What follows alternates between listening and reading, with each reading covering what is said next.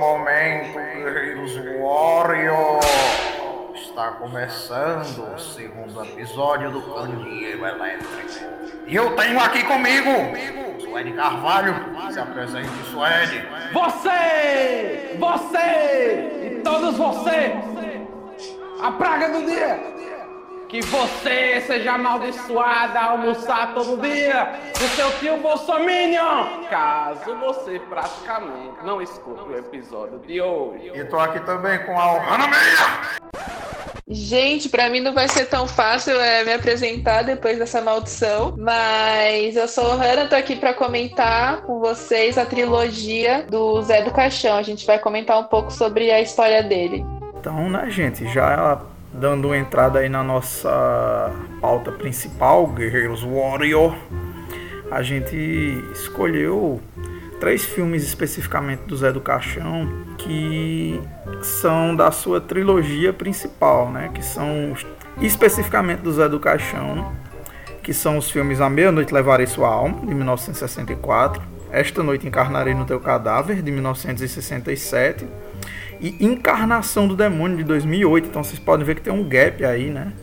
De 41 anos entre o segundo e o terceiro filme.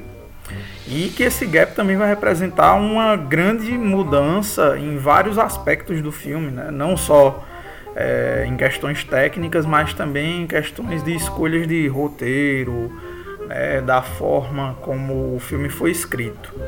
Né? E inclusive de parte da narrativa do filme que também vai ter certas, certos novos elementos aí. Então, para começar, eu vou deixar a Suede dar início ao nosso debate, né? falar um pouco sobre o Zé do Caixão. Então, José Mojica Marins, ou como Hermes e Renato chamou, José Canjica Martins, é, o, é um, foi um cineasta né, paulista, é, morreu esse ano, infelizmente, por isso, inclusive, é o tema desse podcast. E é importante separar o, o cara, José Mojica Marins, que era um cineasta, né? Autodidata, fez filmes de todo tipo. Antes do Zé do Cachorro, ele fez inclusive um filme de faroeste, né? Uma fita de faroeste, que é o A do Aventureiro. Ele já tinha problemas com padres, com conservadorismo, porque ele já dava passos adiante do que os cineastas faziam é normalmente, mostrar a mulher pelada, essas coisas. Ele ousava demais para os padrões da época e muitas vezes enfrentava problemas por isso já antes do período do regime militar. E o Zé do Caixão aparece na vida do José Mujica Marins quando ele tem um pesadelo, uma determinada noite, em que ele é carregado por uma figura de capa, de unhas grandes, e enterrado vivo. Ele acorda e aí surge a ideia de criar esse personagem, o Zé do Caixão, né? E ele cria o primeiro filme, que é a Meia-Noite Levarei Tua Alma, né, em 64, o ano do golpe militar.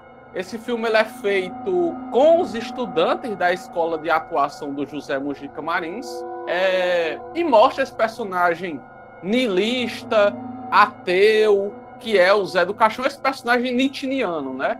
Que é o. E logo, não é uma boa pessoa, já dá para ver, né? Importante dizer, né? Já que hoje em dia tem gente aí que gosta de ficar usando esses filósofos bosta como referência intelectual. É, mas o próprio José Mujica Marins, ele era um cara católico, ele não era um católico fervoroso, nossa, mas ele era um cara religioso, tinha suas ideias religiosas, mas ele tinha esse personagem, o Zé do Caixão. Outra coisa interessante que o Gabriel até colocou é que o Zé do Caixão depois, ele se torna meio com arroz de festa, na carreira do José Mojica Marins. Ele usa o Zé do Caixão várias vezes, mas a história mesmo do Zé do Caixão, em que o Zé do Caixão ele tem um núcleo duro, uma essência, são esses três filmes. Nos outros, ele vira meio que um ou um mestre de cerimônia como é o caso do filme é, é, Devaneio, Alucinações de um Anormal. É, Delírios de um Anormal. Despertar da Besta também. Também tem um filme em que o, Zé, em que o José Mujica Maris enfrenta o próprio Zé do Caixão. Esqueci o nome desse filme também. É, Exorcismo Negro o nome desse filme. Mas os filmes em que o Zé do Caixão é o Zé do Caixão são esses três. É, A Meia-Noite Levarei Tua Alma, esta noite encarnarei no teu cadáver e o Encarnação do Demônio. em que ele é esse personagem ateu, niilista, cético e que se acha superior. A gente conhece o Zé do Caixão, esse que lança maldição, é, esse personagem que é até mesmo contraditório com o uso fi desses filmes, dessa trilogia, né? Então, a gente vai falar desse Zé do Caixão original, em essência, pensado pelo José Mujica Marins. E não essa caricatura de si mesmo que ele acabou se transformando. Então, esse personagem do Zé do Caixão ele é uma figura né, que é extremamente misantrópica, né, essa, essa aversão pela humanidade. Né, e o, o tópico principal né, da história dos três filmes é essa busca do, do Josefel Zanatas, que tem essa brincadeira com o nome também, né, que o sobrenome do personagem é Satanás ao contrário, né? O pai dele devia ser super gente boa. Sim. É, e aí o, o, grande objetivo né, da vida dele é dar continuidade à geração dele. Que aí combinado com essa visão de mundo Nietzscheana que ele tem, você pode depreender, né, você pode deduzir daí que ele tem várias, vários pensamentos eugenistas, né? Que vale a gente dizer aqui também, né? que tem muito a ver com essa filosofia nietzschiana dele, porque tem muitas pessoas que se esquecem, né? Que, ou fingem não ver que é, muito dessa, dessas visões eugenistas elas estavam presentes no, no pensamento do Nietzsche, né? É, o, a filosofia dele foi um dos pilares do, do nazismo. Essa visão de que porque você tem os super-homens superiores né, e que o Nietzsche vai defender que os Untermenschen, né, que são os sub-homens, sub-humanos, é, a razão da existência deles é trabalhar, é fazer atividades que não dignificam a, a existência humana, né, para que os Ubermenschen, os super-homens, possam praticar o que é a verdadeira razão da existência humana, que é fruir de toda né, de toda a potencialidade humana. Então você tem essa ideologia nefasta aí por trás que muita gente se esquece, né? O Zé do Caixão que não transa, que era o...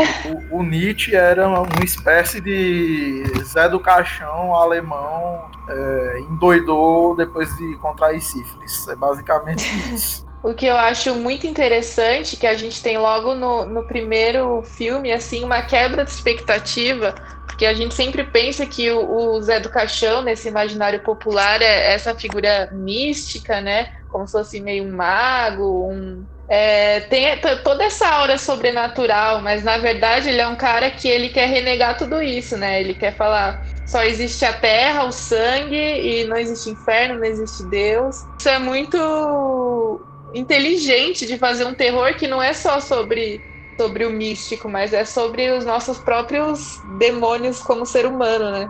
É, e ele trabalha aí, é, como você falou, um terror para uma, uma criatura que ela é materialista, num sentido de não acreditar em nada que seja sobrenatural. Mas ao mesmo tempo ele tem uma visão tão misantrópica da humanidade, ele tem uma visão tão negativa a respeito da existência da maioria das pessoas que, que, que próprio aterroriza ele, né? A própria tormenta da, da alma dele é justamente todos tudo aquilo que ele acreditava ser é, de inferior na humanidade, é, vindo para vindo se vingar dele. Né? A gente vê que no filme sempre a ameaça contra o personagem se dá não do povo, que quer matar o Zé do Caixão por acreditar que ele é uma espécie de mau agouro, né? Uma espécie de criatura que atrai o azar, o desastre, a desgraça, né? Isso em todos os filmes a gente vê isso. O, o povo acredita que ele é aquela criatura que atrai a desgraça para o lugar onde ele está, mas não esse povo que realmente ameaça ele, né? as pessoas que podem matar ele, mas os próprios demônios internos que ele tem, né? Durante todos os filmes, você vai ter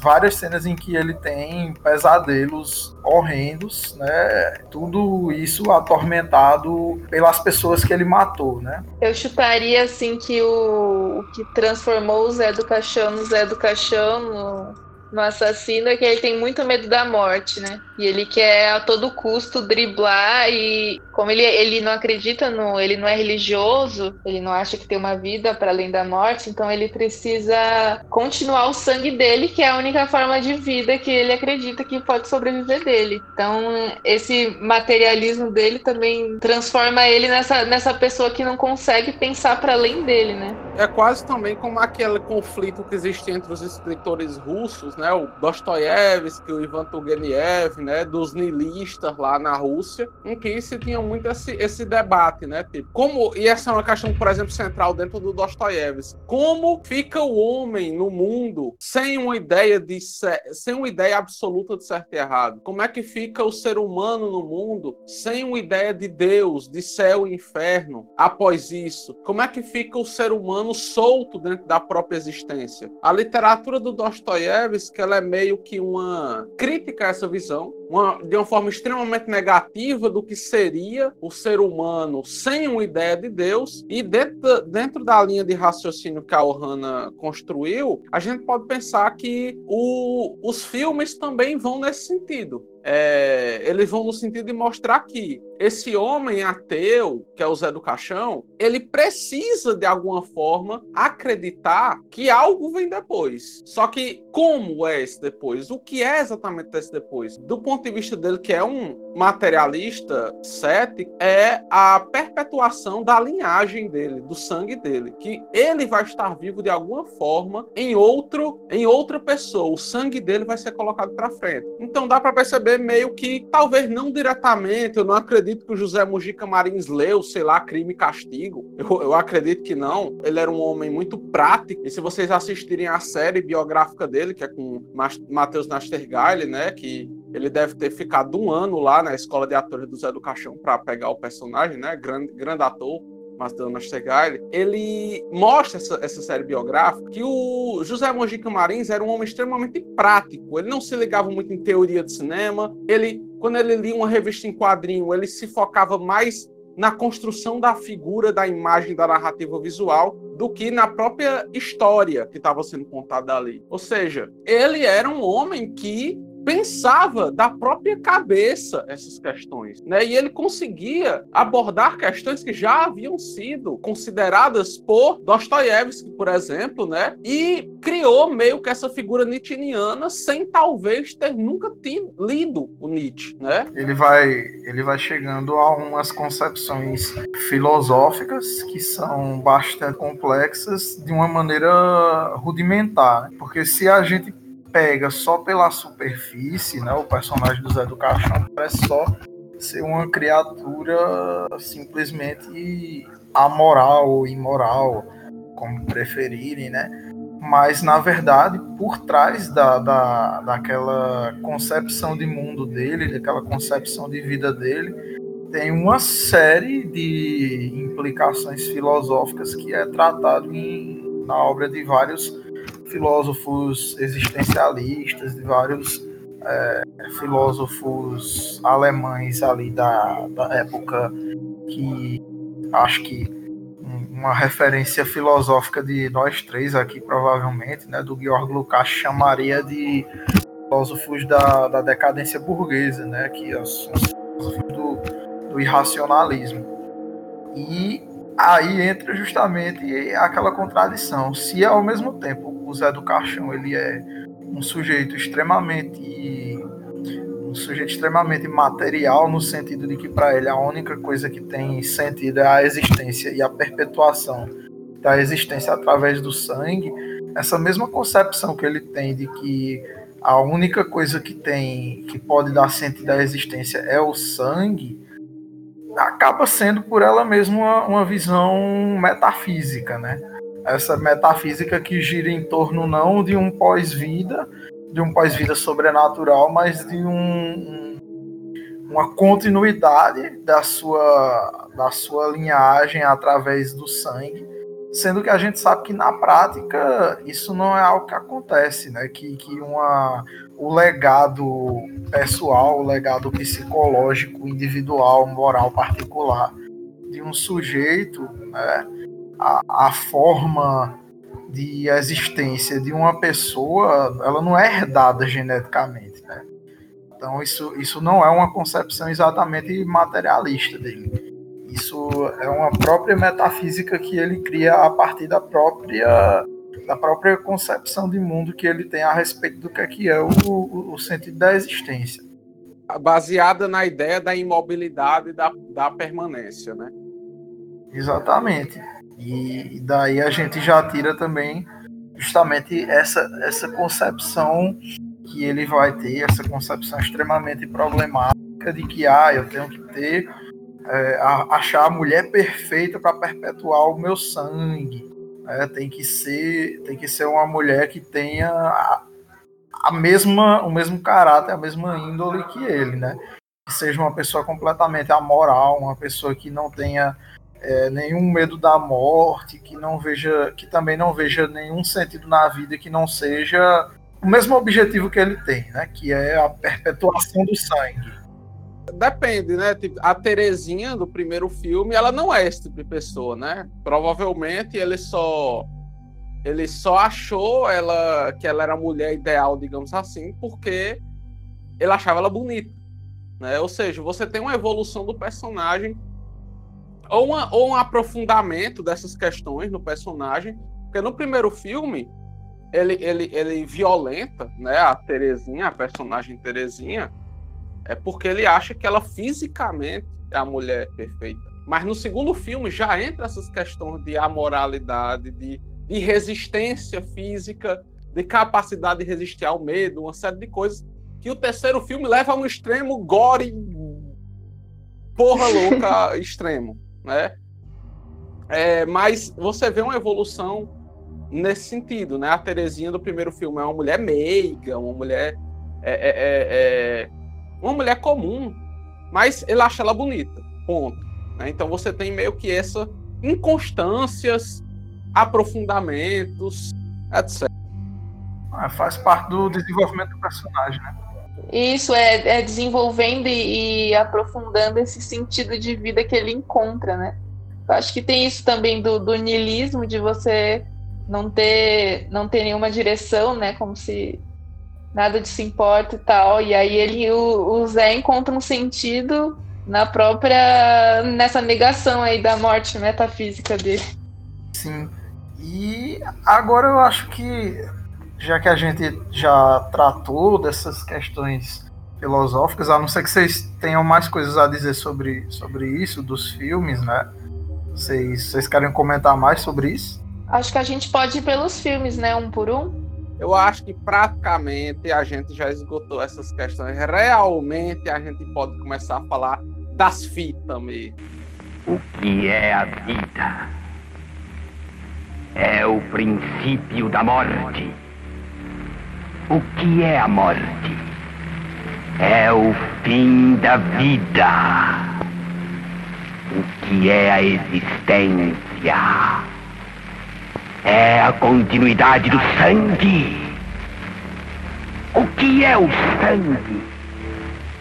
É a razão da existência.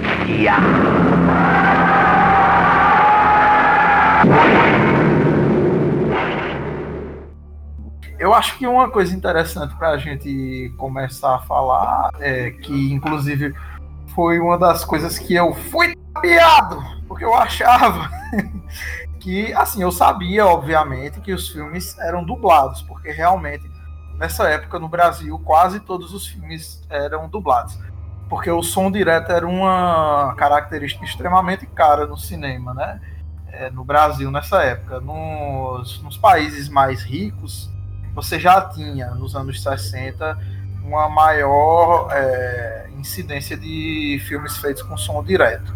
Mas o Brasil ainda estava desenvolvendo ali naquela época do cinema novo, né, do cinema marginal e tudo mais. E você ainda tinha produções que tinham um orçamento baixo, então você tinha que fazer filmes dublados, né? Filmes que eles eram feitos a gravação do som em estúdio. Mas o que eu não sabia era que a voz não era do José Mujica Marinho. É por isso que isso foi uma das coisas que inclusive mais me gerou estranhamento. Nossa, mas a voz dele ficou muito arrebentada, né, com os anos, mas, mas na verdade é porque não era a voz dele. É, no, no primeiro filme é super, né, uma voz meio aveludada, né? E no, e no terceiro e no terceiro filme é não era assim que esperava voltar para o campo. Era... É, eu achei que era só por uma questão de envelhecimento, né? Que ele passa daquela voz de cantor de rádio, toda grave, toda assim, é, com, com a entonação baixa, mas a não ser quando ele tava gritando desesperado. Né? É mentira!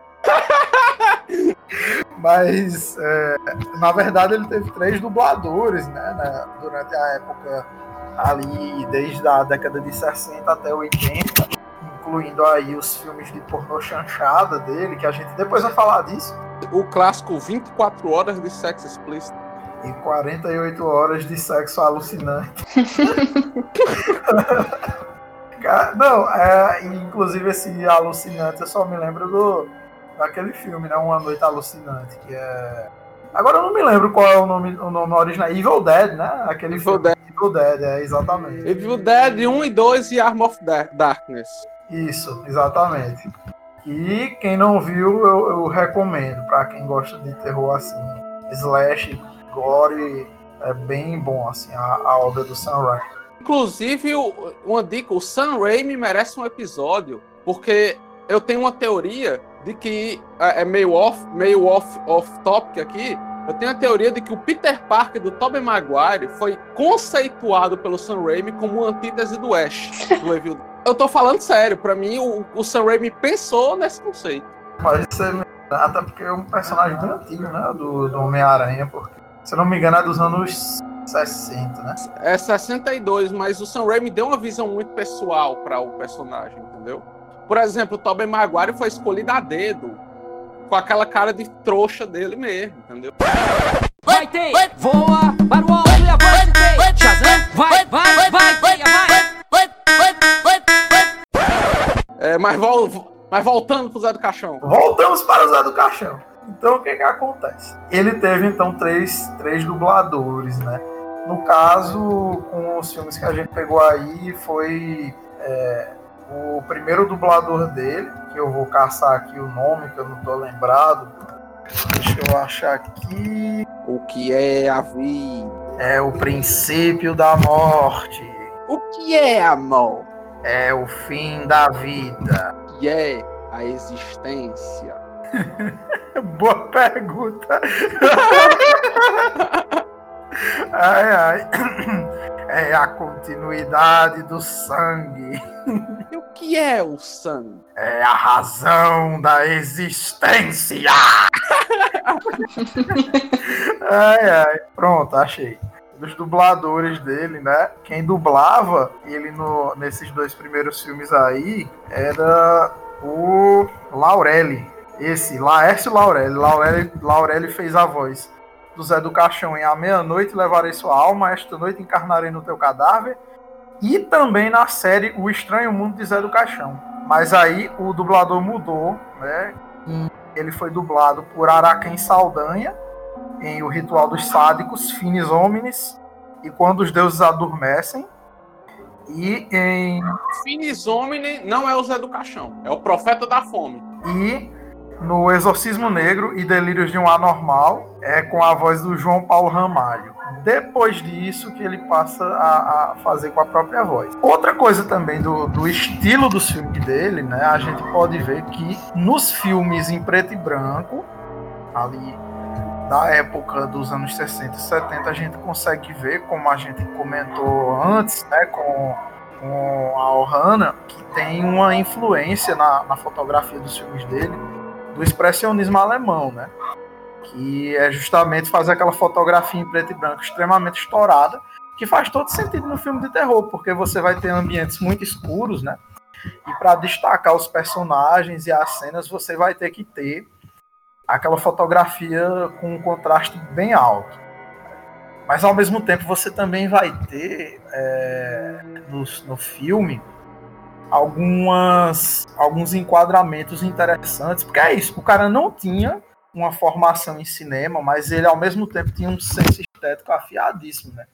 E aí você vai ver os enquadramentos interessantes, como por exemplo, numa das cenas iniciais de é, a meia-noite é, a meia-noite levarei sua alma, que é a cena de abertura que ele tá comendo carne durante a, a, a Semana Santa. A Semana Santa. Ele tá comendo carne na Semana Santa e aí tem aquele enquadramento dele na janela pegando a procissão passando ao fundo. Um enquadramento interessante. Esse Lembrando que ele não tinha gente suficiente. Aí, tipo, os, os, os caras da escola de atores dele iam né, passavam na frente da câmera e se uhum. abaixavam e voltavam pro final da fila pra, entendeu? Pra é. parecer que tinha muita gente na procissão. E também, outra coisa, outra cena interessante é da cena em que ele está sendo atormentado, né, pelas almas das pessoas que ele matou. E é uma cena que ela é feita em, em é, como é o nome, meu Deus, que chama? Plano sequência? Exatamente, em plano sequência, né? Que ela é feita toda numa tomada só. Que se não foi feito numa tomada só, foi editado de um jeito muito foda, porque parece, né? Essa cena é muito boa também, é uma das do, do tipo clímax do filme, assim. E ele faz um discurso. Eu, eu também queria comentar isso, se vocês não perceberam, que muito mais ele fala com ele mesmo, como se fosse um monólogo. Até quando tem outras pessoas, quando é um diálogo, é como se ele só falasse para poder apresentar as teses dele, para poder falar quem é o Zé do Caixão. É muito interessante isso. Mas nessa cena do plano sequência, ele, tipo, o maior atormento dele de, de, de conversar que cadê, de, cadê Deus, cadê o Satã, é, o que, que eu tô fazendo da minha vida, né? Estou salvo. Estou salvo.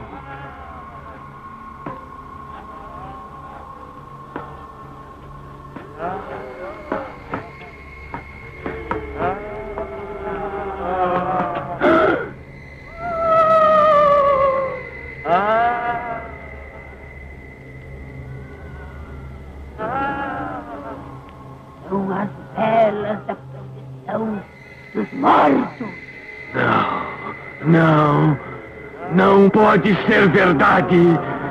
Tem que ser uma alucinação.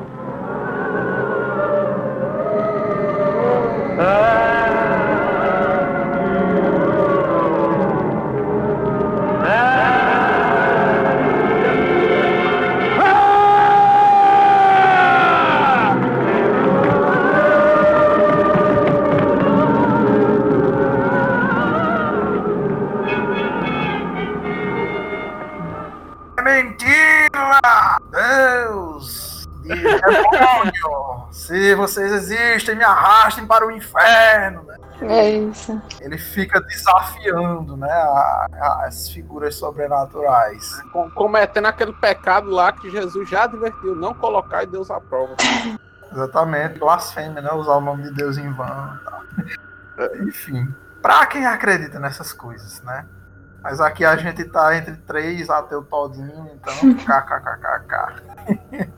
Bom. É mentira! Não existe Deus! A única coisa que existe é a vida e o sangue. Não me interessa se é Semana Santa ou do demônio. Vou comer carne! Nem que seja carne de gente! É, essa cena é muito boa. E a gente também né, pode ver como ele é rodeado de personagens extremamente supersticiosos, né? E ele, e ele despreza todas as pessoas, né? Porque são pessoas religiosas. E assim, não é que ele é simplesmente anticristão, né? Ele despreza todas as formas de religião. Você pode ver nos filmes dele ele atacando tanto religião, a religião cristã, tanto as, as religiões pagãs, né, que ele vive brigando com a feiticeira lá, né, nos filmes, com as, as bruxas, e também as religiões de matriz afro, né? Devemos lembrar da cena que ele profana. O Zé do Cachorro fundou a terra. É, exatamente. Eu acho interessante, né, que também a influência dos quadrinhos, né? É, o Zé do Caixão, ele afirma que ele chegou a ter mais de 2 mil quadrinhos, né, revistas em quadrinhos que ele teve que vender para financiar filmes que ele queria fazer, pagar aluguel do estúdio, essas coisas. E ele usava muitas vezes, exemplo, o cara, o câmera tava filmando, ele chegava com a revista em quadrinho, mostrava o quadrinho para o, o, o, cara e dizia, ó, oh, eu quero que você deixe desse jeito aqui que tá no quadrinho, né? Ou seja, além das experiências, além da influência do expressionismo alemão, além da, da, da, influência do neorrealismo italiano também, né? Aquela, algumas cenas bem cruas, bem que demonstram a pobreza do ambiente, essas coisas. Tem também essa influência da estética dos quadrinhos, né? Ou seja, José do Caixão ele foi um personagem que, mesmo que não fosse intencional, mesmo que o Zé, do, que o, que o Mujica Marins não tenha colocado isso na cabeça dessa forma, foi um personagem, ele foi um personagem pop desde a sua semente, porque ele foi pensado com várias referências muito importantes da indústria pop mundial, quadrinhos, expressionismo alemão, neorrealismo italiano, né? E os quadrinhos eram uma mídia que estava começando a bombar naquela época, e ele percebia tudo isso, e ele colocava nesse personagem, né? Você tinha quadrinistas brasileiros como Eugênio Colonese, que desenhava a Vampirella, fez adaptações do Drácula, que também influenciaram bastante na estética do, do, do José Mojica Marins, né? Eu, e eu, como uma pessoa bastante fã de quadrinhos que eu sou, acho muito interessante essa, essa forma como ele conseguiu transpor é, a estética, como os quadrinhos serviram de, de screenplay para o filme, entendeu? Aquela, aquelas, aquelas artes conceituais que são feitas, os quadrinhos muitas vezes serviam de arte conceitual para José Mojica Marins, né? Então essas improvisações davam bastante certo e foram bastante influentes no visual do Zé do Caixão, na forma como as cenas eram filmadas também. Outra referência também aos filmes de faroeste, né? Spaghetti, influência em alguns nas cenas de ação do filme é, nas cenas do, dos, dos é, enquadramentos, daqueles conflitos, e até no próprio roteiro também. Você pode perceber que esses filmes, principalmente os dois primeiros, eles têm muito uma questão de formato estético, né, de, de vários topos de, de filmes, vários clichês. Ele não tinha dinheiro para pagar um departamento técnico de design, mas usava o trabalho de, de quadrinistas né, que ele gostava. Por exemplo, Eugênio Colonese, que era um quadrinista nacional muito respeitado na época, que se consumia bastante quadrinho nacional naquele momento, né, de, de, de adaptações piratas do que era produzido lá fora, como também quadrinhos originais do Brasil. Então, é, a influência dos quadrinhos é muito importante tanto o José Mujica Marins via muitos filmes no cinema, como também os quadrinhos muitas vezes eram influenciados por expressionismo alemão e ele acabava pegando a referência do, do quadrinho e colocando na cena. Como os quadrinhos eles eram em preto e branco, você tinha ali dentro da estética das histórias em quadrinhos é, da, naquela época justamente esses traços em alto contraste, né, e tudo mais. E isso acabava sendo uma, uma estética interessante, né, para a produção dessas histórias em quadrinhos, justamente porque na época ainda você tinha as histórias sendo produzidas ainda sem cores. E aí foi interessante isso que tu falou, porque justamente isso, ele ele não tinha aquele treinamento técnico de sobre, sobre como se faz a fotografia de um filme, mas ele tinha um senso estético de como é que se constrói o enquadramento de, um, de uma cena de um filme, justamente porque ele tinha assistido vários lido várias histórias em quadrinhos, e a partir do, daquilo ele construía a forma como ele queria ver na tela que os seus personagens aparecessem. Um personagem muito pouco lembrado né, nessa epopeia de criação do Zé do Caixão é o rebite, né? Que o Zé do Caixão estava constantemente sob efeito de rebite enquanto gravava o primeiro e o segundo o primeiro filme, né? Ele tomava para conseguir fazer várias tomadas no mesmo dia, porque não tinha, não tinha muito tempo né, para gravar um filme como um filme de, de, de grande orçamento. Então ele tomava rebite, né, o que os caminhoneiros tomam para passar muito tempo na estrada. Isso, inclusive, causou alguns problemas no elenco, que ele ficava meio alterado às vezes, entrava demais no personagem, digamos assim, por causa dessa substância. Eu queria comentar, é, não é bem sobre a influência, mas sobre como ele foi criativo assim na técnica, né? E ele essa inovação que ele trouxe para o cinema, eu acho que fez dele um, um diretor tão importante para a história do cinema nacional, né? Porque ele tinha poucos recursos ali e aí a partir de uma referência ou outra, mas nada muito estruturado assim, é nada formal, ele conseguiu ali meio no improviso mesmo fazer algo surpreendente, assim, único, novo. E, e, isso é demais, né? Tem algumas cenas. Ah, eu ia falar dos, dos, efeitos especiais. Tem muitos efeitos especiais que, que ele inventou, né? Que ele criou. Por exemplo, usar o negativo do filme para fazer fantasma. Ou, ah, eu queria dar o relato da minha mãe. Eu estava comentando com vocês. Minha mãe participou de algumas produções de filme dele. Ela disse que a maioria foi piloto, então nada foi pro ar, nada, nada foi lançado. Mas ela estava comentando que ela ajudou nos filmes a fazer aquela fumaça que tem assim as brumas, é, que eles faziam com é, fumaça do cigarro. Então ele pedia para todo mundo ir na câmera, na frente da câmera, e todo mundo que estivesse fumando para soprar a fumaça para aparecer aquelas brumas, aquela coisa meio sobrenatural. Então acho isso muito interessante Caramba. da criatividade, né? Isso é que eu chamo de efeitos práticos, viu? é a vida o tudo e a morte o nada? Ou é a vida o nada e a morte o tudo?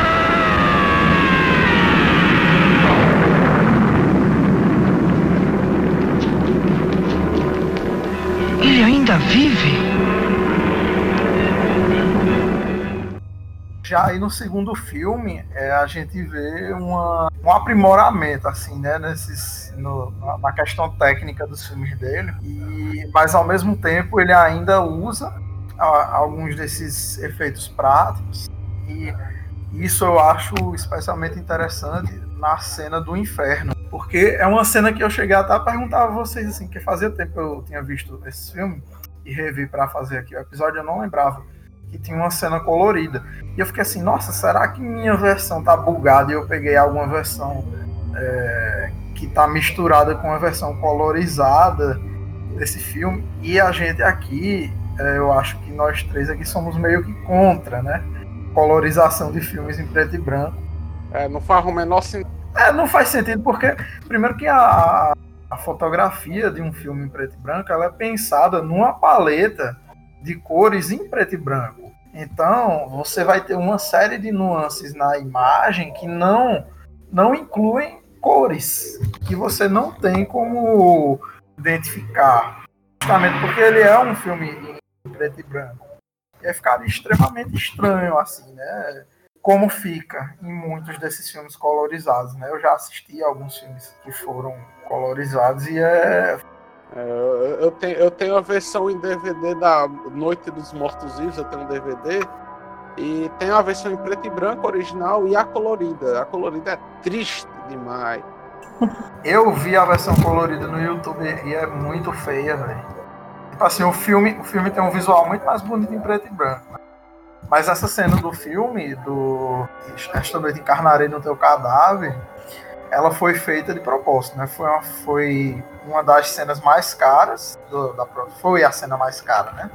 Da produção do filme, e ela é totalmente colorida, e aí ela tem vários efeitos especiais feitos desenhados, né? Diretamente na fita, como aquela cena em que o, o demônio tá o demônio tá atirando raio nas pessoas dentro do, dentro do, da boca do inferno e os, o raio é de, claramente desenhado à mão. Lei!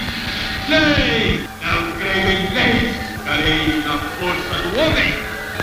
Disseram-me que, para dizerem que estou condenado ao suplício do inferno! Não! Aquela cena do filme me lembrou muito aqueles filmes antigos que era feito pelo Georges Méliès, né? Os bem antigos mesmo. Me lembrou, me lembrou um pouco a estética. Viagem à Lua. Exatamente, né? A viagem à Voyage dans la Lune, né? A viagem à Lua. Voyage dans de la Lune. Monsieur le merci beaucoup, madame Oh, oh, hum, baguettes, baguettes, baguettes. que, que tem bem aquela estética de Georges Méliès, né? Aquelas fantasias de teatro bem exageradas justamente pela própria influência, né? Que, que tem nos filmes do, do Zé do Caixão também da questão teatral, né? A própria atuação dele é, é extremamente teatral, dos próprios atores, né? Até porque todos os personagens do filme dele são personagens criados em uma oficina, uma espécie de uma oficina, né? De teatro para fazer os, para construir os personagens do filme. Né? E eu acho isso muito interessante. Isso é uma das características mais é, gritantes assim, né? Do cinema dele. Além da, da influência do expressionismo, da influência da construção narrativa baseada no, no formato dos filmes de faroeste, que por sua vez já são herdadas né, do, do cinema japonês de Akira Kurosawa, né, que muitos dos, dos filmes de, de faroeste já, já herdam a estrutura narrativa deles e um filme do Akira Kurosawa que é Os Sete Samurais. Né? Não, Gabriel, não, é o Yojimbo. Também o filme Por um Punhado de Dólares do Sérgio Leone é quase que um plágio do Yojimbo.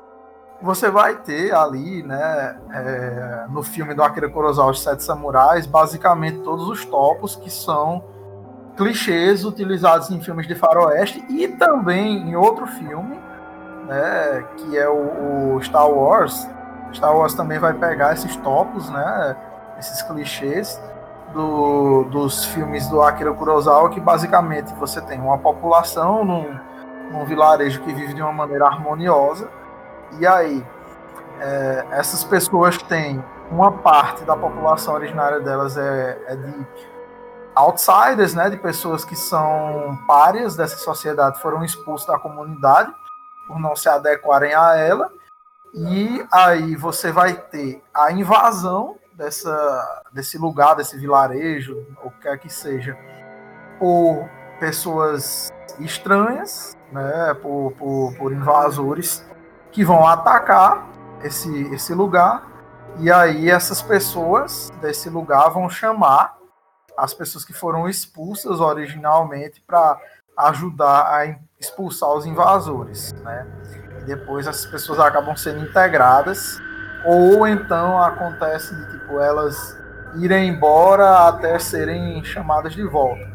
Isso é um, um topos, né, um, um clichê bastante comum do, do cinema, que é usado inclusive até hoje, como a gente pode ver, por exemplo, esse, esse clichê sendo utilizado num filme muito bom do ano passado, um filme nacional, né, que foi o Bacurau. O Bacurau segue essa estrutura narrativa. Mas vamos voltar para os filmes do Zé do Caixão. Sim, sim. O, o, o, essa cena, eu, eu não, eu só não estranhei ela, essa do Inferno Gelado, né? Porque eu já tinha lido uma crítica do filme é, e fiquei fascinada por esse filme. E fui ler mais sobre o Zé do Caixão e vi que era uma trilogia. Aí fui ler uma, a crítica daquele site. Qual é o nome do site? É, enfim, esqueci o nome. É um site de crítica cinematográfica bem famoso na internet. Omelete? Não, esse aí é uma merda. aí o, o, eu li, né, que tem essa cena. Aí quando eu assisti o filme eu não estranhei, mas sim é uma coisa que você estranha. De repente o filme fica colorido, né, esquisito. Quase ninguém faz isso. É uma coisa bem uniforme entre, entre cenas coloridas e cenas preto e branco, normalmente. Alguns filmes fazem esse, esse processo, como por exemplo o filme Dois Papas usou algumas cenas, deixou algumas cenas preto e branco e tal. Mas não é comum. Na lista de Schindler, né? Que tem aquela cena que a... o filme é todo em preto e branco, mas aí na cena do pessoal embarcando no trem tem uma criança e ela é o único elemento colorido. Aliás, ela não, a roupa dela é o único elemento colorido da cena. Que tá tudo em preto e branco e só a roupa dela vermelha. Exatamente. Então, é uma coisa estranha, você realmente é esquisito. Inclusive, para mim, o segundo filme é o melhor. É o melhor dos três. A mim também. Vocês já perceberam que grandes trilogias, assim, pelo menos na minha opinião, uh, muitas trilogias foda, geralmente o melhor filme é o segundo. Né? Por exemplo, O Poderoso Chefão, o segundo filme, pelo menos na minha opinião, de muita gente, assim, é o melhor filme da trilogia.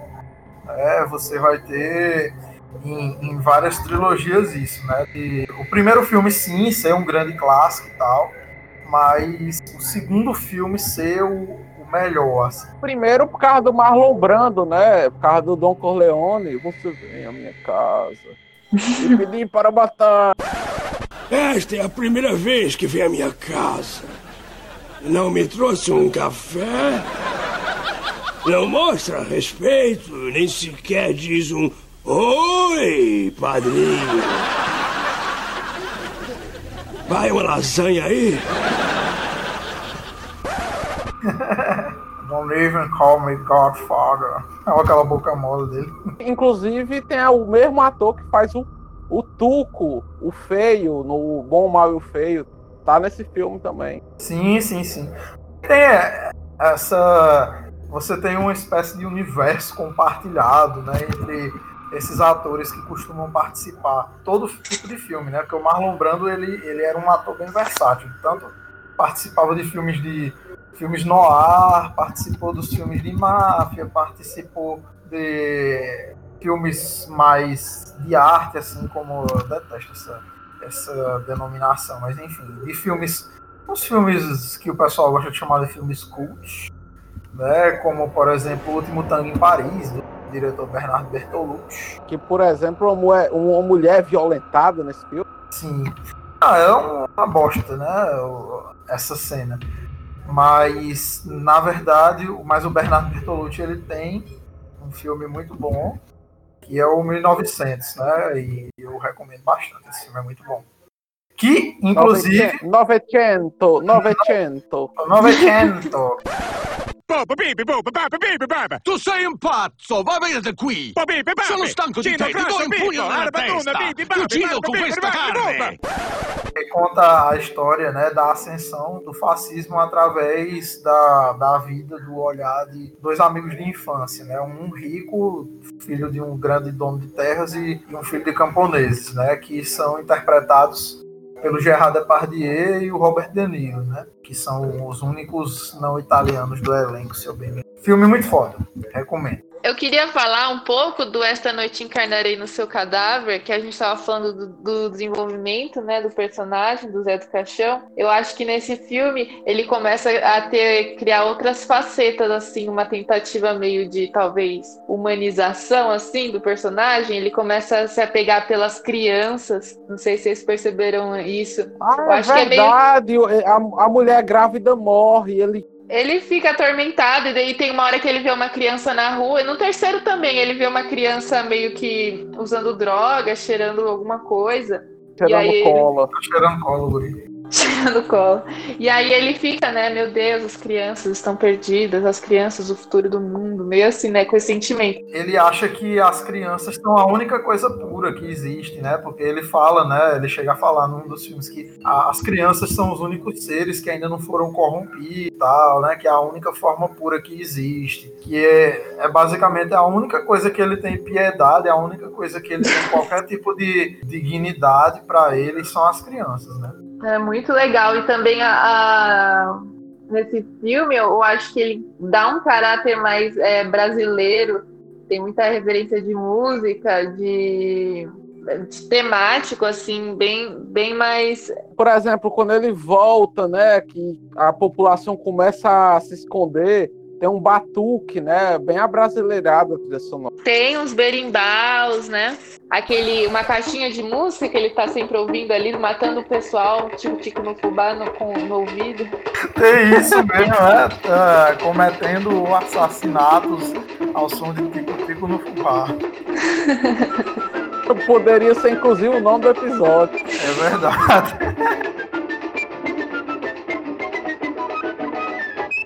Aqui tem isso também, né? A, a, a, trilha sonora do filme, ela é bem dramática, assim, né? É, que é bem estranho, né? Que a música tema da, dele matar seja justamente um samba de rádio, né? É, destoa, é meio... Isso é bem estranho também por, por falar nisso. Vai né? ver essa música lembra lembra ele aquela infância em que ele vivia com o pai satanista dele. Provavelmente é isso, né? Nossa, seria nossa teria sido interessante se ele tivesse chegado a fazer um filme assim que desenvolvesse, sabe, a infância do Zé do Caixão, mas eu acho que é uma criatura assim que ela é tão abjeta e amoral que talvez não tivesse sido a coisa certa ter humanizado mais ele assim nesse sentido, né? Eu, eu, eu não acho que ele chega ao ponto de ser humanizado nesse nível, não, Gabriel. Não, eu também não acho, não. Eu, eu, eu tô dizendo que é algo que não teria sido interessante ter feito, porque senão teria quebrado a aura dele. Ele é um personagem ah, unidimensional, né? Sim, sim. E já que a gente falou do Tico-Tico no fubá, né? Aí eu acho interessante também a gente comentar que ele ele tinha, né, contato com outros cineastas brasileiros. Um desses cineastas era o Galber Rocha, né? Que depois do golpe militar chegou a aconselhar o, o, o José a sair do país, né? Dizer que, olha, esse tipo de filme que você faz é muito pesado para o Brasil. Talvez você devesse é, tentar produzir em outro lugar, como por exemplo um lugar onde o José Mujica Marins provavelmente filha da puta. Um lugar onde o José Mujica Marins provavelmente ia prosperar muito fazendo os filmes dele seria na Itália, né? É, quem sabe até que tipo de influência que ele iria acabar trazendo para o cinema terror italiano e que esse cinema terror italiano ia acabar influenciando ele, né? Porque chega, inclusive, a lembrar ah, uma coisa também que me lembrou muito no. Uma coisa que chega a lembrar muito no, na, nessa cena colorida né, que tem no segundo filme, que eu acabei tomando como referência, foi o, o Giallo, né? Os filmes de terror italiano Giallo. Eu fiquei lembrando justamente dos, dos filmes do, do Dario Argento, né? Do Suspiria, e filmes, e filmes assim, dessa, dessa pegada. Exatamente, tinha percebido já essa, essa aproximação também, né? E é interessante que os anos 60 são prolíficos nesse tipo de, de, de horror, né? Você tem na Itália, você tem na França, você tem nos Estados Unidos mesmo com Jorge Romero, com lá com Noite dos Mortos Vivos, A Madrugada dos Mortos, que, é, que tem um bom e tem um merda feito pelo Zack Snyder e O Dia dos Mortos, né? essa trilogia do Jorge Romero. Você tem, é, nos anos 60, 70 e 80, essa essa produção de, de filmes que, de autores que não necessariamente que só dialogam entre si muitas vezes. Jorge Romero também viu, é, eram autores que não necessariamente se correspondiam, mas que viam as obras uns dos outros e pegavam referências. Porque o José Mujica Marins não se imaginava como um, um grande cineasta. Ele fazia aquilo para viver, né? Só que ele era um homem muito criativo e acabou sendo descoberto na França e sendo valorizado no Brasil. E valorizado também é, tardiamente, né? Acho que só depois dos anos 90, 2000, que ele começou a ter algum prestígio aqui no Brasil, né? Porque os anos, nos anos 80, principalmente, ele comeu pão com o diabo amassou, né? Teve que fazer filme pornô chanchada, teve que fazer o filme lá do, do gato extraterrestre. Vocês sabem disso? Vocês já ouviram falar disso? Não, que história é essa? É, Gabriel, tu já ouviu falar disso, Gabriel? Não, não. Que história é essa? Porque eu achei que eram outros cineastas, né? Que eu já tinha ouvido falar de uns filmes é, de terror trash, né? Não, mas esse não é trash, não. É o José Mujica Marins dirigiu um filme de um gato extraterrestre. Assim, qual é desse filme? Tem um blog muito bom chamado Filmes para Doidos. É, é de um cara chamado Felipe M. Guerra. Ele tem toda uma resenha desse filme dirigido pelo José, José Mujica Marins, né? Que era, uma, que era ele tentando financiar o terceiro filme, da, a encarnação do demônio, né?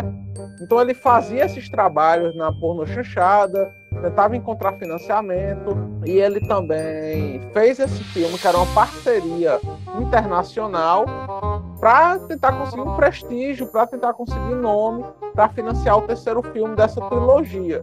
Mas o filme é uma bomba. Mas esse filme bombou na, na bilheteria também, ou ele só é uma bomba em questões assim artísticas? Só é uma bomba em questões artísticas. Meu Deus. Não, porque eu lembro que tinha uns filmes de terror trash, que era tipo, ah, o Pepino assassino, os merda assim, tá ligado? Mas essa do gato extraterrestre, eu não ouvi falar, não. É, peraí, vão, vão continuando a pauta que eu vou achar do, do filme. Tá bom. Também é interessante ver o papel que as mulheres têm, né, no filme. Eu acho que o Ohana poderia falar um pouco sobre isso. Eu, eu, eu fiquei muito chocada no começo, até eu, eu entender mais ou menos o, o universo que eu tava entrando, o universo do, do, do Zé do Caixão. E que as mulheres, as vítimas, elas são muito submissas. Elas praticamente falam, me leve, Zé. Tem algumas que se apaixonam por ele. E eu fico, meu Deus, como assim?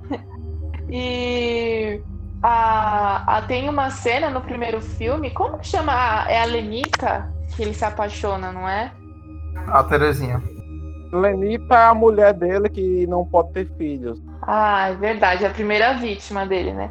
Aí ele mata a, a Lenita, depois ele mata o marido da Terezinha, e aí a Terezinha dá um escândalo no, no funeral do, do, do marido dela, falou, você é um assassino, não sei o que, não sei o que. E aí depois de algum momento ele, ele bate lá na casa da, da Terezinha, e ela fala, pode entrar, mas o que os vizinhos vão pensar? Como se fosse o único problema que ela tivesse com, com o Zé ali é o que os vizinhos vão pensar. O que os vizinhos vão pensar é que ela vai morrer, né? É. E aí em seguida ele, né, estupra ela, é terrível. É muito chocante, assim, as cenas de, de, de estupro, de, de violência contra a mulher, mas eu acho que ele fazia muito é, parte dessa estética de- dele, do choque. Essas cenas, até a nudez também, né?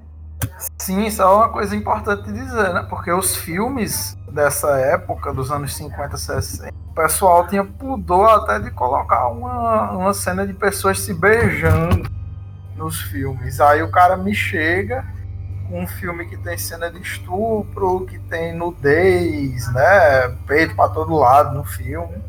Já no, no terceiro filme já vai ser uma putaria só, né? Vai ter várias cenas de nudez, mas que não é exatamente uma, uma nudez de tipo que vai ter nos filmes que ele faz na, na época em que ele tá fazendo o filme para pagar boleto, né? Que é os filmes de pornô chanchada que ele faz nos anos 80. Que até nesses ele choca, né? Até nesses. Que tem a cena do. do qual é o nome?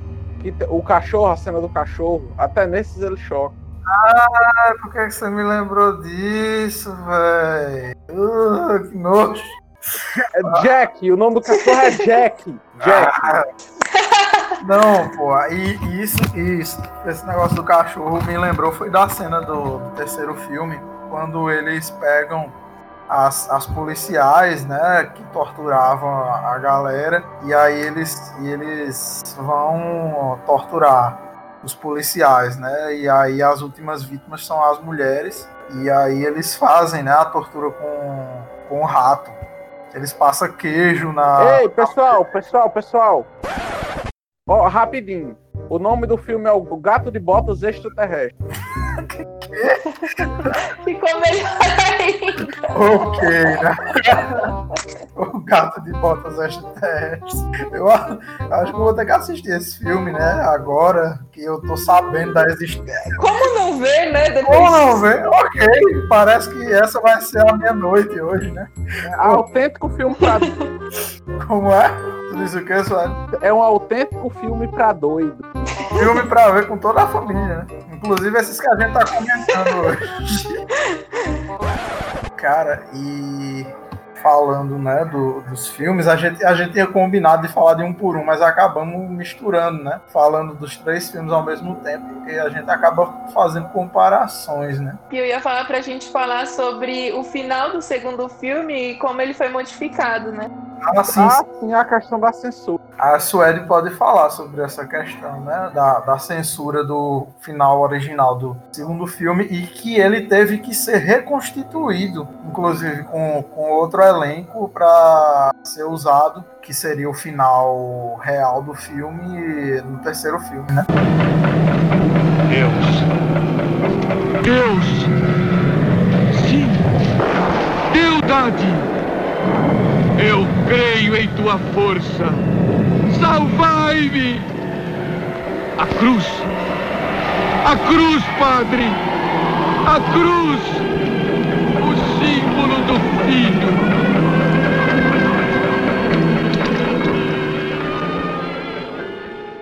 No final do, do segundo filme, ele reafirmaria né, que não acredita, né? Se afogaria, dizendo eu não acredito, eu não acredito, não sei o quê. É, é, é, mas, quando foi mandado para censura, chegaram para o José Mujica Marinho e disseram: Ó, não, o filme tá tudo ok, tirando essa cena aqui.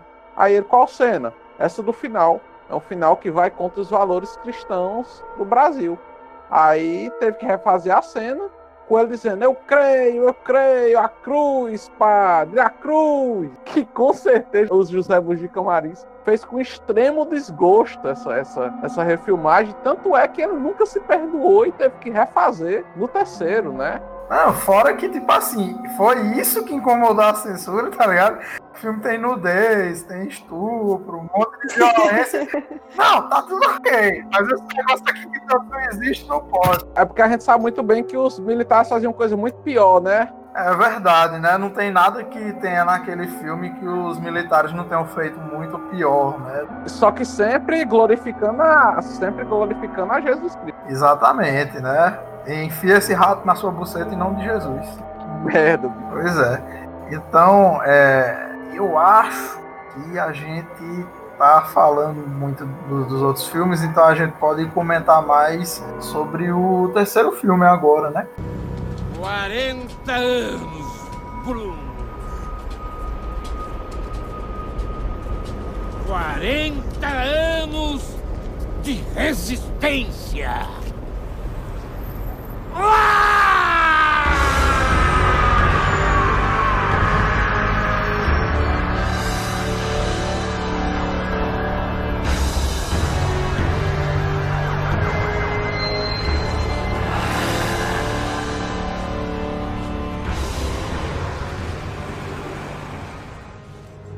Uma das coisas que eu, que eu queria começar comentando é justamente sobre o estranhamento, né? Porque o personagem, ele é a, redenção do que foi censurado, né, no segundo filme, que o, o José Mujica Marins basicamente vai fazer a sua grande vingança contra a censura, vai fazer um filme que ele é extremamente gore, mais gore ainda do que os dois primeiros filmes, mais gore do que os filmes que ele fez depois. Até porque agora ele tem muito menos limitações técnicas, né?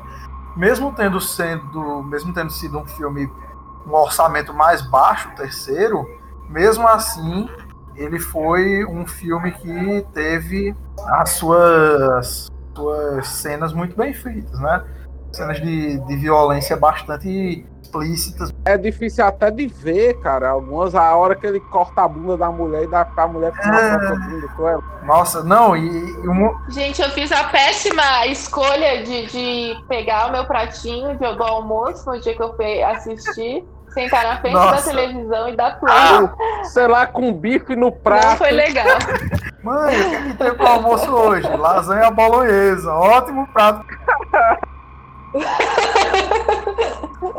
É só sangue. É só sangue, né? O que eu acho legal no terceiro filme é que ele é propositadamente um filme trash. Ele é pensado como um filme trash, em todos os aspectos. Os personagens são caricatos, as interpretações dos atores, até atores bons, que, que o, o, o Matias tá no filme. Matias não. Qual é o nome dele? Que no tropa dele disse que é me fuder, me beija. Não, pô, é o. Como é que é? É ele sim, é ele Não, sim, não é Matias, é. não, pô. Matias é o. Matias não, é o cara Matias que não. morre pelas costas. É, sim. O nome do ator é Dias, pô, alguma coisa Dias. Que ele faz até aquele careca em, em Carandiru, que, que depois Sim, acaba sendo. Que, que depois acaba se convertendo.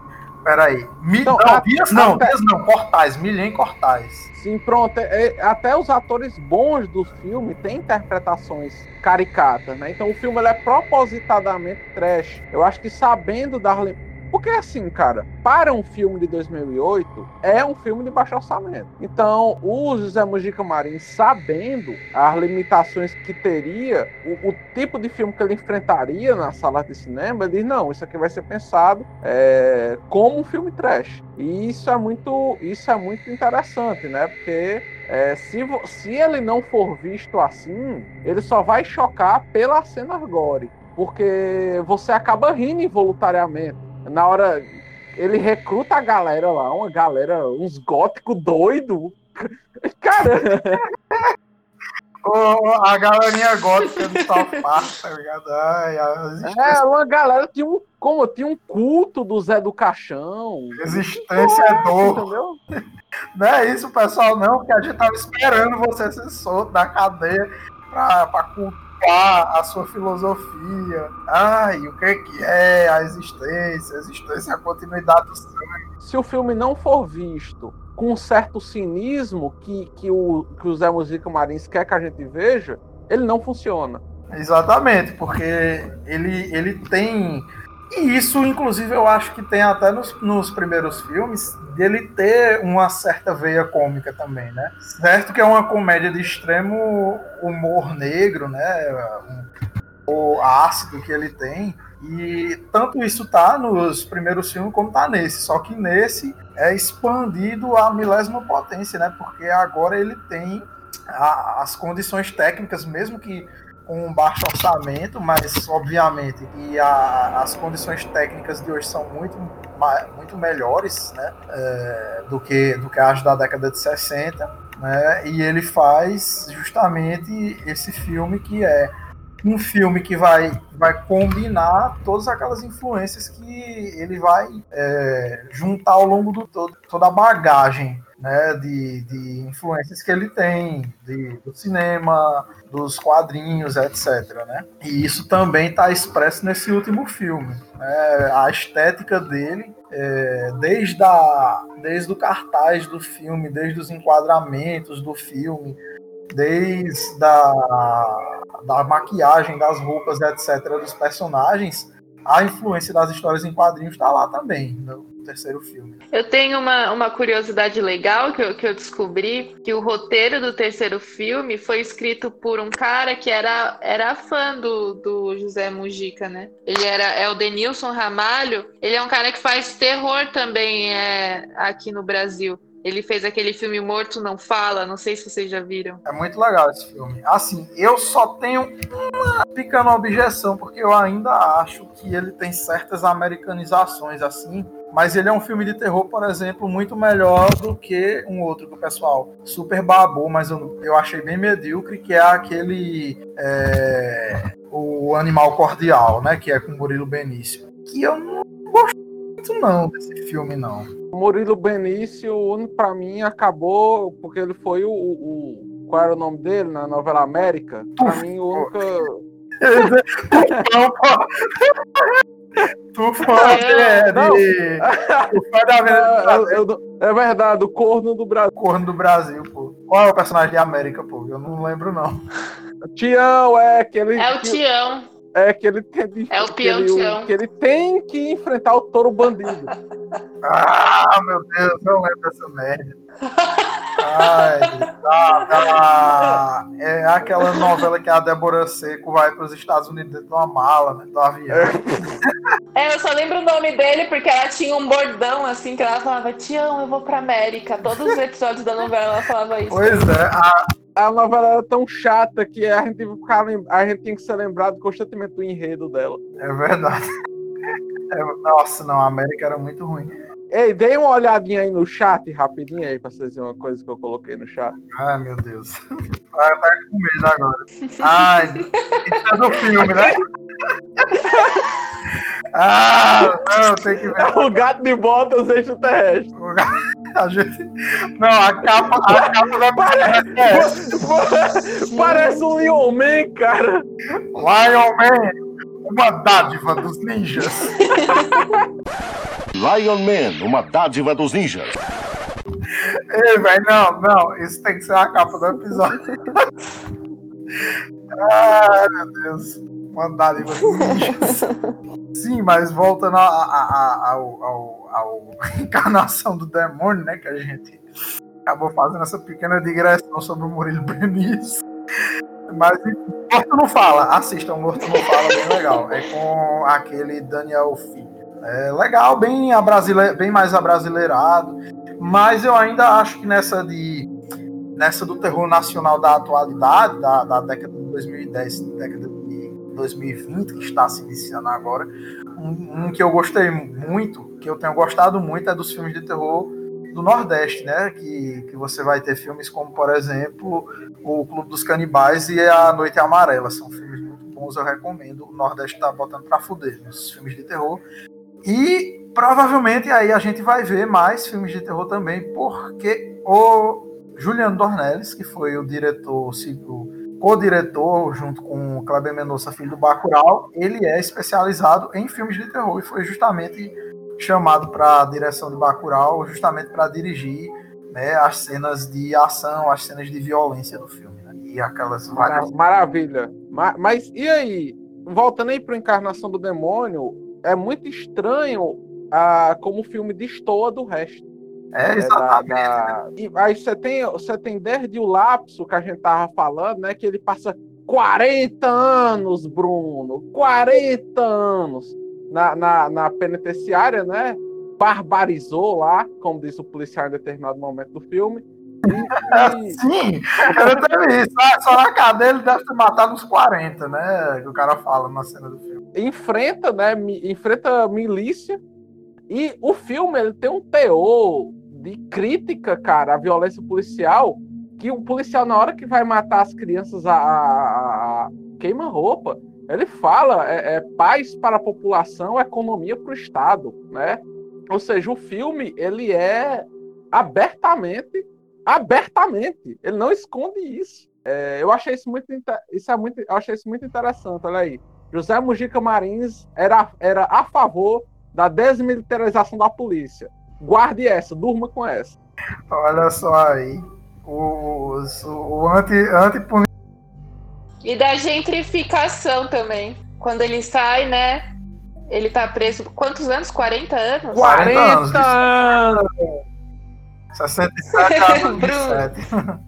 Isso, daí ele percebe que aquela cidadezinha já não é mais uma cidadezinha, né? Então tem esse choque também com, com o mundo urbano. E ele como. Sim, fala, fala, Hanna, desculpa. E ele o quê? Ele não impõe mais o medo que ele impunha, por exemplo, na cena do bar lá. Quando ele entra no bar Ness e vai tomar uma cachaçinha, o cara vai mexer com ele, entendeu? E ele é obrigado, não me toque! Aí tira uma peixeira ou tira uma faca pra, pra poder né, reagir. Mas ele não impõe mais o respeito que ele tinha, que ele impunha antes. A cidade não é mais a mesma. E ele é meio que uma figura anacrônica ali. E é justamente esse anacronismo, né, que é interessante no terceiro filme, porque é engraçado porque ele continua, né, morando basicamente no mesmo, no mesmo lugar. né, O Bruno vai levar ele para lá. Bruno cuidou muito mal daquela merda, porque Puta merda, hein? Vai cair nos pedaços, né? O lugar. Ah, mas ele fala, é perfeito, do jeito que eu queria. E, e ele É humilde ele. e a bruxa continua sendo a, a, a bruxa continua sendo vizinha dele, né? Jogando praga nele. Vale lembrar disso, né? Que a, a cigana continua sendo vizinha dele. É, a, a gente, é o Gran Torino brasileiro. Exatamente. E aí, por, por conta desse, desse anacronismo, você vai vendo. Me lembra um pouco, sabe, é, aquele filme. Obviamente que, na verdade, seria o contrário, né? No caso, era para esse filme que eu vou citar lembrar a gente do Encarnação do Demônio, porque ele é um filme que veio bem depois. Mas me lembra aquele filme Ele Está de Volta, né? Que o, o, o Hitler volta da morte e ele fica estranhando o, o mundo moderno e ele fica tipo, ah, por que, que as pessoas não estão me saudando na rua, não sei o quê, roupas estranhas. Eu, eu, eu acho esse uma bosta, ó, Por cara. quê? Vamos lá. Não, cara, esse, esse filme não sabe o que quer ser. Já começa daí. Ele não sabe o que ele quer ser. Ele não sabe se ele é uma crítica política séria. Ele não sabe se é o Borá. Aí tem a cena lá do cachorro no carro, que destoa completamente do resto do filme, que o Hitler pega o defunto lá do cachorro e fica mexendo com. o, o sapa-tênis humano lá, que é o cameraman. E, e essa cena destoa do resto do filme. E toda cena que é, que é mais visceral destoa do resto do filme. Aí não sabe se é uma coisa corporativista, e o filme tem uma cara de telefilme irritante. É, é um filme ruim, fotografia é ruim, o, o- o roteiro é ruim, não sabe o que quer ser. Eu, eu sou escritora, eu, eu escrevo, eu escrevo livro, eu escrevo novela. Eu assisto esse filme, me dá umas dor no coração, assim, umas pontadas, tá ligado? É, é muito É porque irregular. ele tem também um pouco de daquela coisa de mockumentário, né? Aquele mockumentary, né? Que é documentário de, de mentirinha. Que ele tem meio essa coisa de do cara tá querendo documentar o cara, porque ele fica pensando que é um maluco que gostava do Hitler, né? Ele demora a entender que é, que é o Hitler. E aí fica nessa, né? Mas realmente ele tem umas inconsistências, mas ainda acho um filme engraçado. É, é, é, e essa é uma inconsistência, porque o filme não sabe se quer ser isso mesmo, galera. Mas também ele, ele tem um pouco disso, viu, Sueli? Porque ele tem cenas naquele filme que foram feitas com pessoas assim, da rua, não, não- que não foram atuadas, né? Que você teve. É tipo Borat. É, é tipo Borat. É, ele é- Borat do ele é semi-. Ele é um filme semi-roteirizado, igual o Borá. É só, é, só que o Borat sabe o que quer. É um filme que sabe o que quer ser. Pois bem, mas voltando, voltando à encarnação do demônio, eu parar de ficar fazendo digressões, né? Mas, é, bom, aí a gente vai ter essa. Vai ter esse anacronismo, ele, ele ali se sentindo completamente deslocado do, do, da São Paulo, né, dos anos 2000, onde ele ressurgiu das, das cinzas da cadeia, né? Mas e aí ele, ele se encontra ali com várias pessoas que estão querendo se vingar dele, né? É, gente que o padre que ele matou o pai do padre, que o pai do padre era um médico, né? Que ele ele mata o, o cara da polícia que ele cegou de um olho, outro lá que ele matou mas O maluco que ele coisa o pescoço, não é? O outro policial, o maluco o policial que ele dá uma filetadinha no pescoço dele, quando porque esse policial tava agredindo as crianças e tal. É isso, né? E aí a gente vê que ele tem um tom diferente dos outros filmes justamente porque ele não é mais. Isso isso é uma coisa que eu acho interessante nesse filme, porque assim, ele ele me lembra a ambientação dos dois primeiros filmes me lembra muito as cidadezinhas do interior aqui do, do Nordeste, né? E que eu lembro que quando eu era criança e eu andava nessas cidades, elas ainda eram cidadezinhas com aquele com muita aquela cara de interior, mas hoje, 20, an- mais de 20 anos depois, né, a gente tem essas cidades crescendo, já estão parecendo é, cidades grandes, né, em- na sua infraestrutura, né, só que você vê que ele, eles continuam tendo relações extremamente provincianas, né? Assim, que é uma, uma característica das cidades pequenas do, do Brasil, que por mais modernizadas que elas estejam, por mais que elas tentem imitar né, um, um visual de metrópole, as relações políticas, sociais, né, interclasses, assim, né, entre as classes, estamentos, para usar um, um termo sociológico, né, da sociedade, eles continuam sendo aquelas extremamente atrasadas ali, né, que acabam sendo... É, até porque são cidades de urbanização recente, né, por exemplo, Juazeiro, essa cidade onde eu moro, até os anos 90, era a cidade que, que era a cidade da Romaria, tá ligado? Que a economia era movida a Padre Cícero. Isso começou a mudar dos anos 90 para cá, tipo, fazem 30 anos, entendeu? Ou seja, tem uma geração. A minha mãe, ela é da geração dessa época das romarias, que as romarias moviam a economia, entendeu? Ou seja, é, é, essa geração, a minha geração, é a primeira geração mais que ainda não participa da política diretamente, que ainda não participa desses processos de construção da política da é. cidade. Já daqui na minha cidade é diferente, né? Porque Petrolina, desde muito cedo, ela, por conta daqueles projetos né, que você teve nos anos 50, 60 de desenvolvimento do país, que você vai ter a, a criação da Codevasf e tudo mais, minha cidade foi uma das que foi alvo. O né, presidente Sorriso, né? JK. Ah, sim, e aí nessa época já foi a época que começou a industrializar que a cidade no sentido de se tornar um, um polo agroindustrial. E aí é uma cidade que tem um comportamento diferente, mas ainda preserva essas relações políticas é, provincianas, né, coronelistas e tudo mais, com as próprias grandes famílias daqui da cidade mas que já tem uma forma de urbanização que destoa do interior do estado, né? Tanto que a gente fica estranhando a forma como as pessoas é, se relacionam aqui em Petrolina com o pessoal que vive mais pro, mais pro interior do estado, né? Que já é completamente diferente da capital. E aí eu acho que isso é um grande estranhamento que é um grande estranhamento que o, o personagem vai ter, né? Com que ele encontra quando ele sai da cadeia. Olha aí, graduando de geografia. TCC para você aí, ó. Percebendo o, a urbanização através da encarnação do demônio, do José Mujica Marins. Ó, TCC para você Estudem aí. que vai cair no Enem. Esse Enem amaldiçoado que vai ser feito sem estar tá tendo aula no ensino médio, né? Coisa muito boa mesmo, muito recomendável, muito maravilhosa. Uhul, parabéns. Será que esse vai superar o melhor Enem de todos os tempos, uhul. que foi o de 2019? Não sabemos. Acho que supera. Acho que vai superar. vai superar muito. Vai dar muito certo mesmo esse Enem. Sim, mas é, podem falar aí do, do terceiro filme. Eles então se juntaram para me matar. Na defesa de seu mundo falso e de suas sagradas mentiras.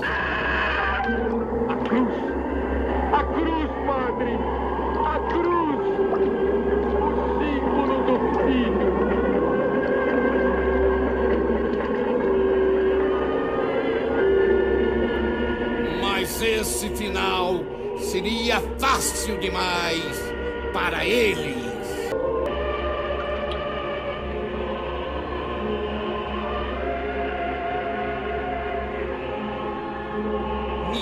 essa maldita cruz, Padre, para que eu possa crucificá-lo outra vez!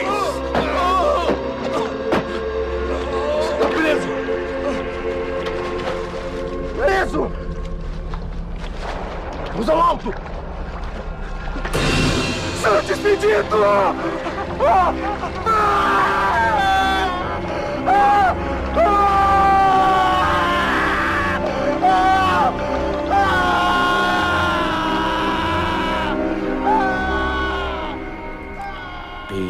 que eu estou vencido, enfraquecido pelo tempo. Não! Os homens de verdade jamais se entregam. O que, é que vocês acharam do final da saga? teve essa essa a vingança, né, que ele que ele ele, ele conseguiu refazer, né, meio que o, o que incomodava ele do final do essa noite carnarei no seu cadáver, que ele teve que por causa da censura é, falar que, que acreditava no padre, a cruz. Então ele queria dar esse outro final pro, pro Zé do Caixão. E vocês não gostaram muito de como ele resolveu isso, né? Eu não sei ainda o, o que eu tô, o que eu achei. Não, eu, eu, na verdade, eu gostei dessa cena. Eu achei bem interessante, assim. Inclusive ficou muito parecido. Ele achou, ele conseguiu achar um ator muito parecido com ele na época, assim, para fazer o papel dele, para reconstruir essa cena, né? Eu, eu, na verdade, eu gostei dessa reconstrução do final do segundo. Só eu só gostei mais dos outros dois primeiros filmes porque realmente o, o estilo do terceiro é bem diferente. É um filme muito bom, sim, mas eu ainda gosto mais do, do tom dos dois primeiros filmes, mais do que do segundo. Ele é melhor do que a média do que é lançado nos anos 2000. Ah, mas isso com certeza. E assim, ele é, ele é um típico filme dos anos 2000, né? Ele tem vários, vários dos é, vários dos clichês visuais de, de, filmes de terror feitos nos anos 2000, né? Eu, eu fiquei até pensando assim, nossa, tá parecendo uma cena de Jogos Mortais, a cena desse filme aqui, que eu tava até é, lembrando da, da cena em que eles estão torturando os policiais, né? Que tem a cena que eles colocam os ganchos de carne no, num dos policiais para pendurar o cara, né? O gordão, o minion do, do Zé do Caixão, que é o gordão, ele pega vários vários ganchos de carne e pendura o policial pelas costas, assim, fica segurando ele pelas costas. Aí hoje eu fui tentar assistir o terceiro filme do, dos Jogos Mortais, mas não tive paciência. E isso é uma das primeiras cenas de morte do filme. Eu fiquei meio. É... Me dá uma aflição isso. O gordão sempre me faz rir, cara. É, é, é, o gordão que você vê em qualquer show de heavy metal, cara. É o gordão metaleiro. Parece ah, o seu, o seu headbanger gordo suado clássico, né? Que fica na orla bebendo cantina das trevas e comendo cebolitos. É só que normalmente esse cara é gente boa. É, é agora esse desse filme aí é uma merda. Sim, é um grandíssimo filho da puta. Né?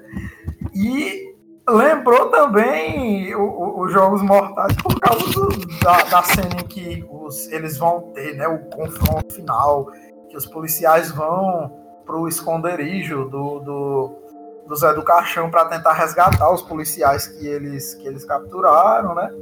E aí você vai ter aquelas várias armadilhas, vai ter a cena que o, o, o policial acaba matando um dos seguidores, né, do, do Zé do Caixão.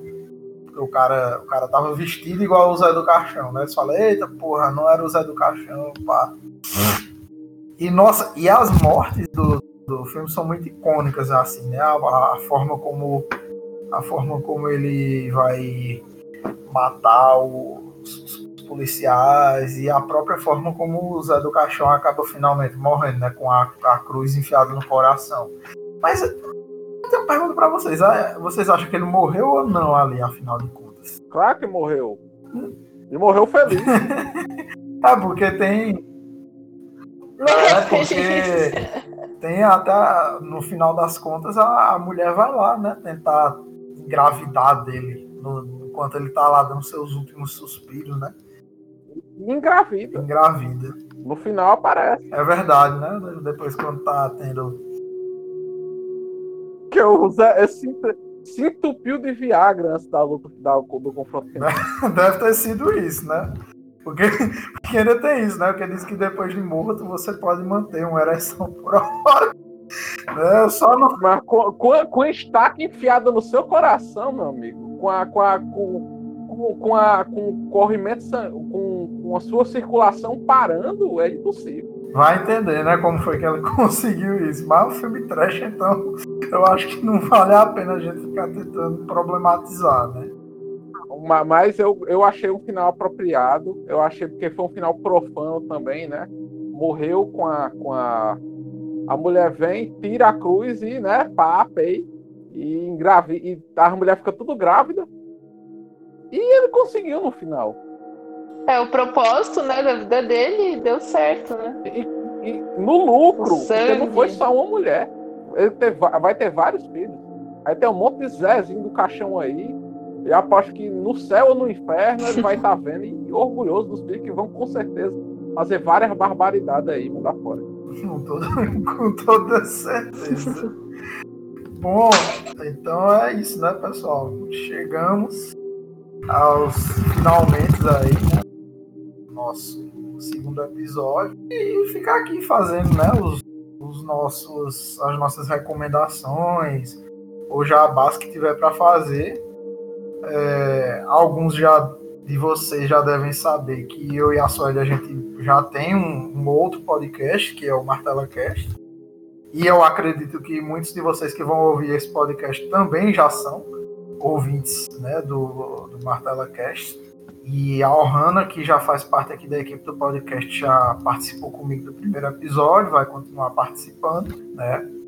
E também ouçam o Ontocast, que é o outro podcast que eu faço com o pessoal, que é um podcast de divulgação teórica, filosófica, científica, marxista, ortodoxo do realismo crítico, porque é assim, né? Não basta ter um podcast só. Tem que ter um de agitação, um de formação teórica pesada e esse aqui, o podcast para se divertir, que é o podcast que a gente faz para rir, para falar de coisas que a gente gosta, de filme, de quadrinho, de, de, é, de, de para falar do gato de botas extraterrestres, para falar do Lion Man, uma dádiva dos Bom, então vocês podem dar suas, suas considerações finais, galera. Então, é, como o Gabriel falou, né? Tem o Martela Cast, o podcast de comunista puta. A gente lança episódio de duas duas semanas. É, vão lá, visitem a gente, curtam nossas redes, quem não conhece ainda, Martela Cast, né?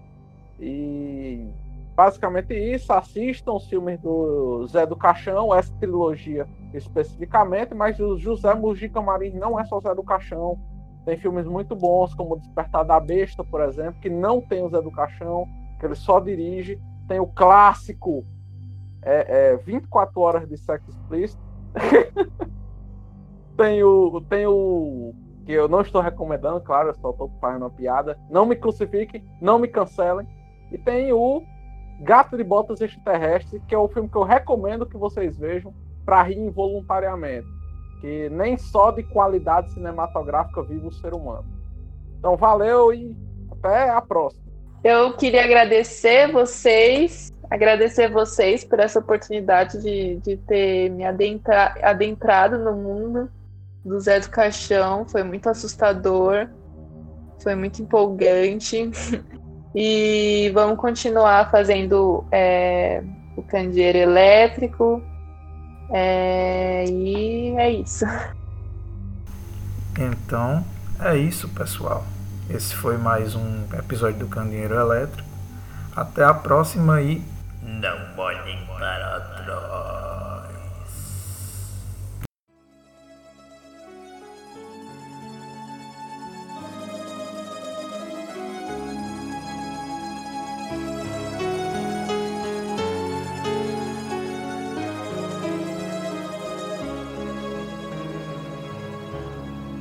Quanta saudade dos antigos matadouros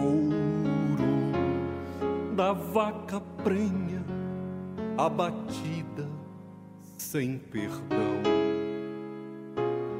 dos bezerrinhos que gritavam em agonia, do sangue quente espalhado pelo chão. Quanta saudade das mosquinhas varejeiras, dos velhos tempos de mulheres e homens são, dos viadinhos pendurados no curtume jeito simples de viver uma paixão.